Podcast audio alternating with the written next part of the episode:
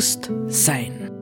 Wir befinden uns am Beginn einer tiefgreifenden Wandlung unserer gesellschaftlichen Lebensverhältnisse. Welche Gedanken und Inspirationen können uns dabei helfen, diesen Wandel zu bejahen und zu gestalten?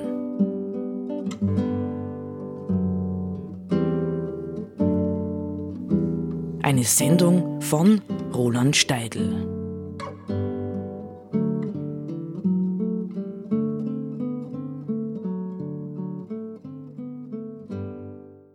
Ich habe ja die Gedanken im Oktober mit einer sehr ungewöhnlichen Sendung begonnen. Äh, auf die kann man vielleicht auch noch mal zurückgreifen im Internet oder so. Ähm, nämlich mit einer Kritik dieses schrecklichen Verhaltens von Menschen, sich mit starken Motoren zusammenzurotten und dadurch in Zeiten des Klimawandels eigentlich unsere Zukunft zu gefährden. Ähm, ich möchte noch einmal auf dieses Thema der Motoren zurückkommen, ja, auf dieses, was könnte das Faszinierende sein an dem Ganzen und vielleicht eine etwas ungewöhnliche Perspektive einnehmen, die mit den anderen Überlegungen des Oktobers zusammenhängt. Also, ich habe einen wunderschönen alten Text gefunden, also alt heißt, er ist von 1969 und stammt von einem äh, damals und in den Folgejahren sehr bekannten Autor und Filmregisseur, Pier Paolo Pasolini. Eine sehr ähm, ungewöhnliche Gestalt, ähm, der auf der einen Seite von sich sagte, ich bin eigentlich Marxist und auf der anderen Seite aber doch auch eine starke Bindung ans Traditionelle hat, die man nicht immer so wahrnehmen konnte und ganz, ganz tolle Filme gemacht hat. Ja, also ähm, vielleicht in mancher Hinsicht sogar maßlose Filme, aber er hat auf der anderen Seite hat er sogar verfilmt ähm, das Evangelium nach Matthäus.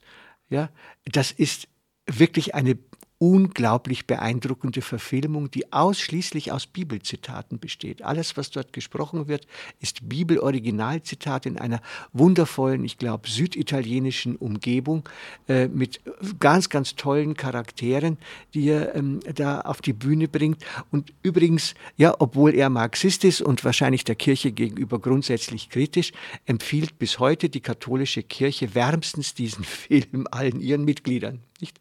Also, das ist aber nur ein Nebenschauplatz jetzt zu Pier Paolo Pasolini. Er hat einen kleinen Artikel geschrieben, hat also viele Zeitungsartikel verfasst und der heißt Motoren sind Tabernakel.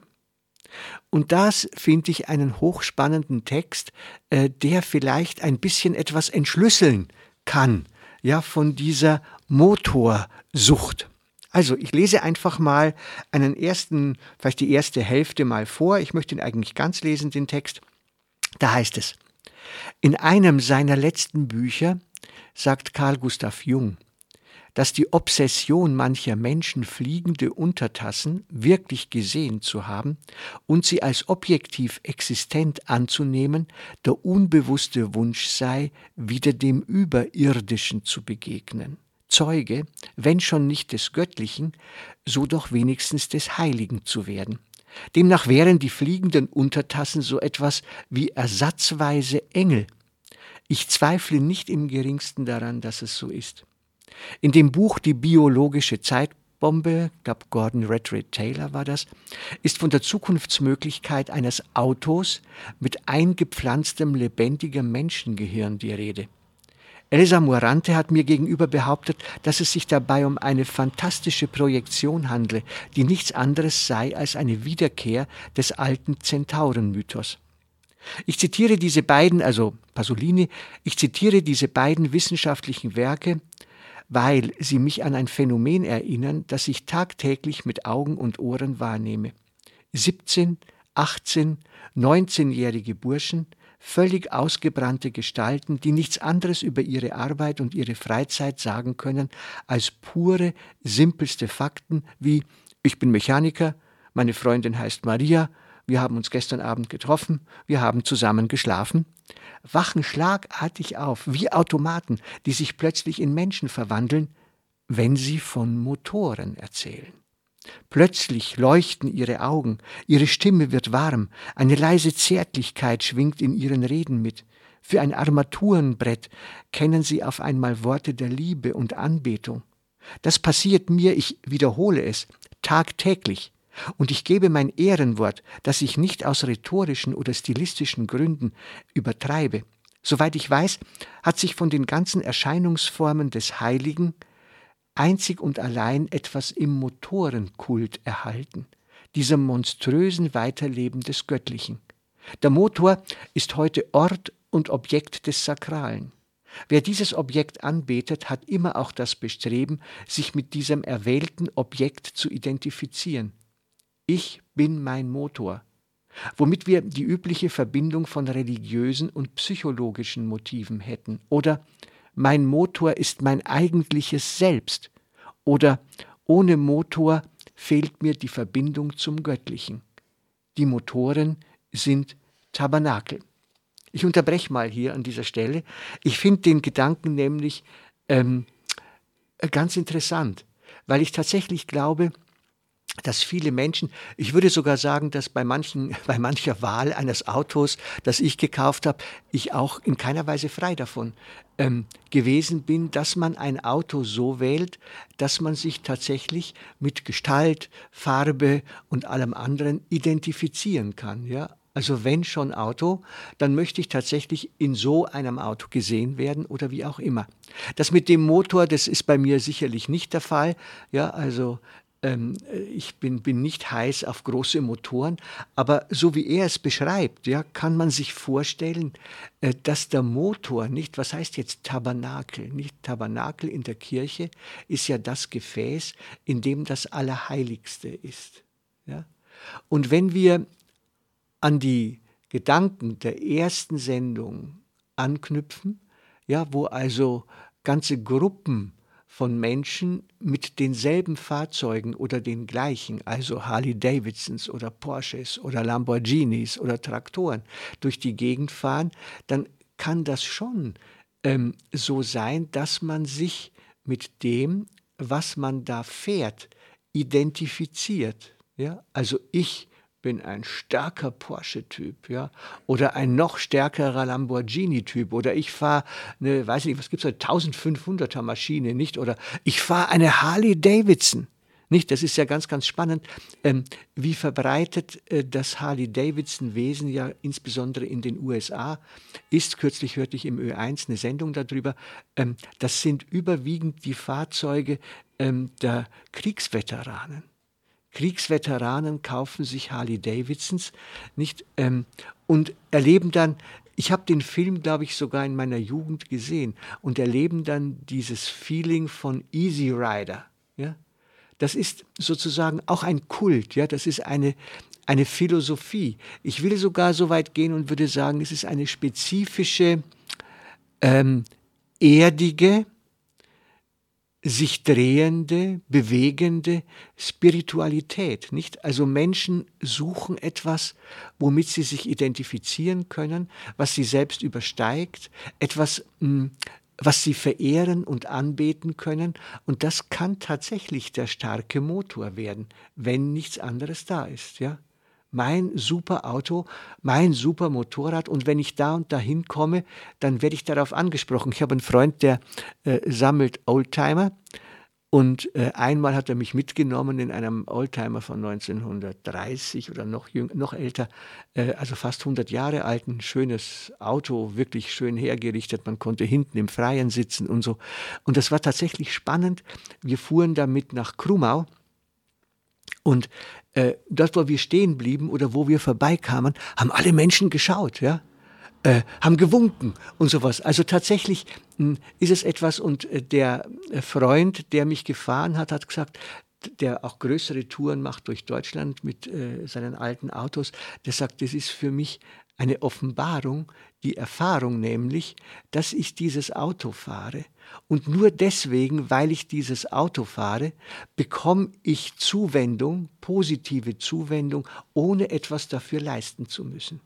Es war interessant, ja, also ähm, zu sehen, diese, diese psychologische Dimension eigentlich des Motors, des Autos. Natürlich ist es nicht nur der Motor, sondern der Motor muss schon auch in etwas eingebaut sein. Aber wenn man sich überlegt, jetzt auch, ich denke wieder an die E-Mobilität im Besonderen, dass jetzt ja mit der E-Mobilität die Möglichkeit besteht, scheinbar guten Gewissens, ja, die ähm, Autos noch schneller zu machen, mit noch mehr PS zu bauen. Nicht 600 PS ist heute keine Seltenheit mehr. BMW macht das, Mercedes macht das und andere auch, Audi wahrscheinlich auch. Also das heißt, wir können scheinbar mit gutem Gewissen, können wir jetzt noch schnellere, noch PS-stärkere Autos bauen, ähm, zumindest vorübergehend. Nicht, ich wiederhole den Satz, den ich bei anderer Gelegenheit schon gesagt habe. Äh, die E-Mobilität ist nicht die Lösung für das Klima, sondern eine vorübergehende ähm, Bewahrung der Autoindustrie. Ja. Aber vielleicht nicht viel mehr. Ich lese noch den Rest dieses Textes. Ähm, da sagt Pasolini nämlich, wir können feststellen, dass dieser Motorenkult in der modernen, religiös degenerierten Welt die Wiederauferstehung des klassischen Gottes jener Kulturen bedeutet, die seit der französischen Revolution zwar langsam erloschen, aber bis vor wenigen Jahrzehnten noch in Resten existiert haben. Was im Motor neu aufersteht, ist nicht der Gott des, der Urmenschen, kein Uranus, den Zeus und Anverwandte umgebracht haben, sondern Zeus selbst, also der oberste Gott, kehrt wieder, nachdem seine Solarisation alle Siebe der Aufklärung passiert hat. Eine Explosion des Irrationalen mit anderen Worten. Die letzten Zuckungen der magisch-bäuerlichen Welt, die unseren Religionen die heutige Form gegeben hat, mit all den Schichtenbildungen ihrer heute noch vorhandenen Formen. Ich glaube nicht, dass sich dieses Phänomen lange erhalten wird, denn es lebt aus dem historischen Zusammentreffen von alter bäuerlicher Welt, soweit sie überlebt hat, und neuer technischer Zivilisation, die nicht anders konnte, als sich auf der niedrigsten Ebene als Verkörperung von Macht darzustellen. Zu erwarten ist jedoch eine total areligiöse Zukunft, in unserer Epoche jedoch, das ist unübersehbar, fliegen die Engel als UFO herum und der Mensch, der mit seinem Motor verwächst, will sich immer noch mit dem Göttlichen identifizieren. ich glaube nicht, dass Pasolini recht hat. Ja, er hat zumindest nicht recht damit, äh, mit dem Gedanken, dass sich das aufhören könnte. Ich habe eher den Eindruck, dass aufgrund der technologischen Entwicklung, eben gerade im Bereich der Motoren und des Autos, eher diese Identifikation zunimmt. Ja, das beweisen gerade die Dinge, äh, von denen wir schon berichtet haben, ja, über all diese Mega-Autoauffahrten, Motorradauffahrten.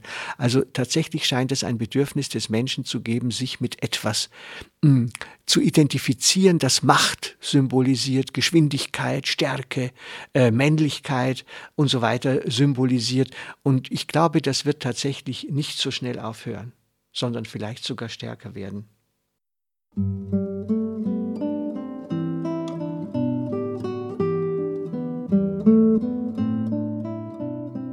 Sie hörten Bewusst Sein. Gedanken von Roland Steidl. Die Musik zur Sendung stammt von Johann Sebastian Bach. Interpretiert von Harald Simada. Diese Sendereihe steht auch als Podcast in unserem Online-Archiv zur Verfügung.